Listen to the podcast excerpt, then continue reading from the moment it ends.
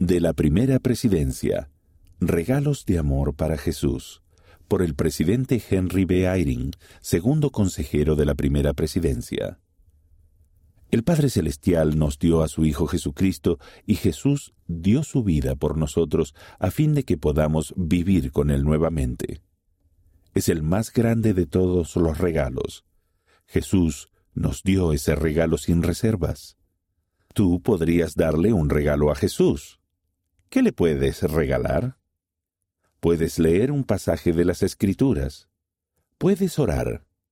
Puedes guardar los mandamientos. También hay algo más que le puedes regalar. Hay personas a tu alrededor a las que Él ama y a las que tú puedes ayudar. Ruego que podamos dar sin reservas como Jesús dio. Adaptado de Gift of Love. Regalos de Navidad.